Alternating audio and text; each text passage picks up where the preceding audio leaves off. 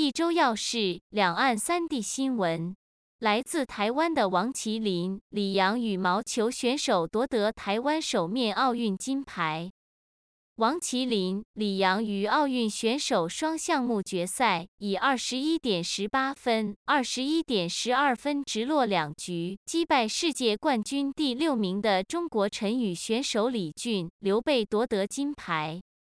这是台湾奥运史上第一面盘锦，亦是今届奥运的第二面金牌。第一面是举重选手郭幸淳，中国官方证实，原任中国外交部副部长的秦刚已到达纽约，接替崔天凯出任中国驻美国大使。现年五十五岁的秦刚，曾在中国外交部负责新闻和礼宾事务。他曾多次言辞犀利地回击外国记者对中国的质疑。他还被视为是中国国家主席习近平的得力助手。崔天凯上个月结束了他在华盛顿的八年任期。六十八岁的他是中国任期最长的驻美大使，已经超过了退休年龄。他在北京和华盛顿都被认为是一位经验丰富和受到尊敬的人物。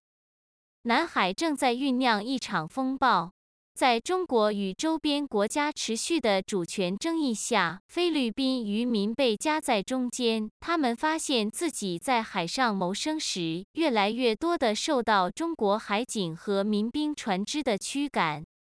美国军舰今年第七度穿越台湾海峡。美国海军第七舰队七月二十八日通过声明指，伯克级导弹驱逐舰本福德号 （USS Benfold） 当天依据国际法，例行性穿越了台湾海峡。声明称，该舰通过台湾海峡显示了美国对自由和开放的印度洋太平洋的承诺。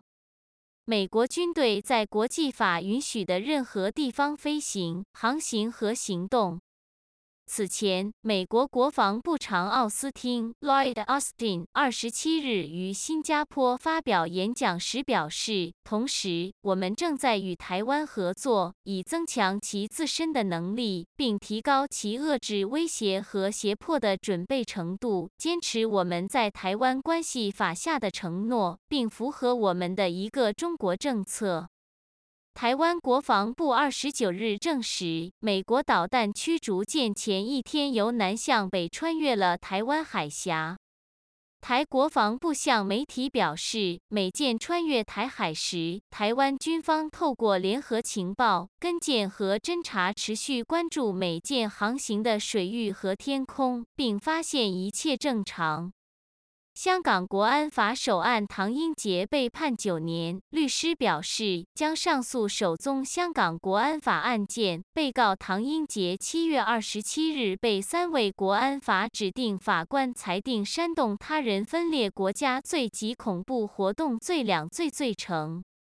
法庭七月二十九日听取求情后，于三十日判处唐英杰煽动他人分裂国家监禁六点五年，恐怖活动监禁八年，两罪的二点五年分期执行，总刑期为九年。唐的驾驶执照亦停牌一零年，与监禁年期同期执行。代表唐英杰的资深大律师郭兆明周五于庭外表示，唐将会上诉。据悉，他就定罪及刑期均会上诉。据《明报》报道，散庭后，有公众在庭内大叫抗争无罪，唐英杰的胞妹随即哭泣，旁边的女友人拥抱并安慰她。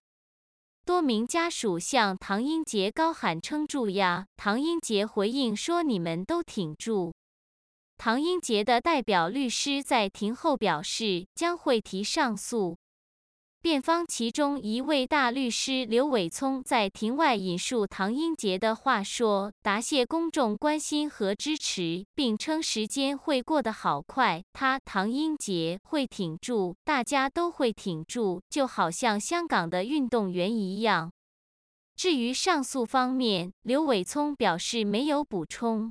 香港警方对中国国歌遭失事件展开调查。法新社指出，香港在本次东京奥运会取得了非凡成绩，除张家朗获得一枚金牌之外，游泳运动员何诗蓓获得两枚银牌。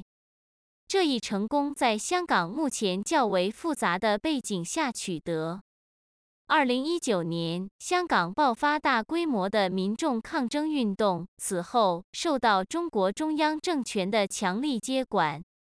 七月二十六日星期一晚间，香港击剑选手张家朗夺得男子花剑个人项目奥运金牌。数百名香港市民聚集在香港一个商业中心的电视大屏幕前观看颁奖现场直播。在中国国歌的播奏过程中，不少球迷发出失声，随后高声呼喊“我们是香港”。当地电视台直播了此一场景。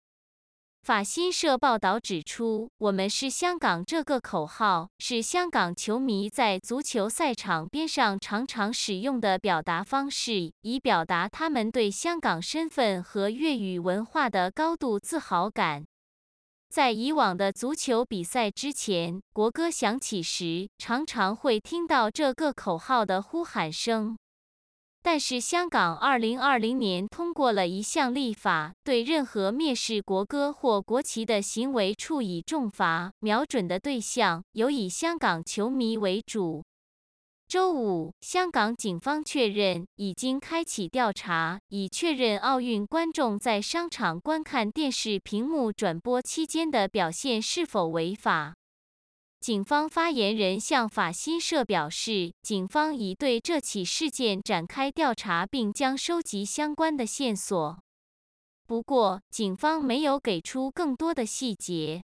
报道指出，自1997年回归以来，面对中国越来越多的干预，近年来香港民主示威活动成倍增长，特别是2014年的雨伞运动以及2019年的街头抗争行动。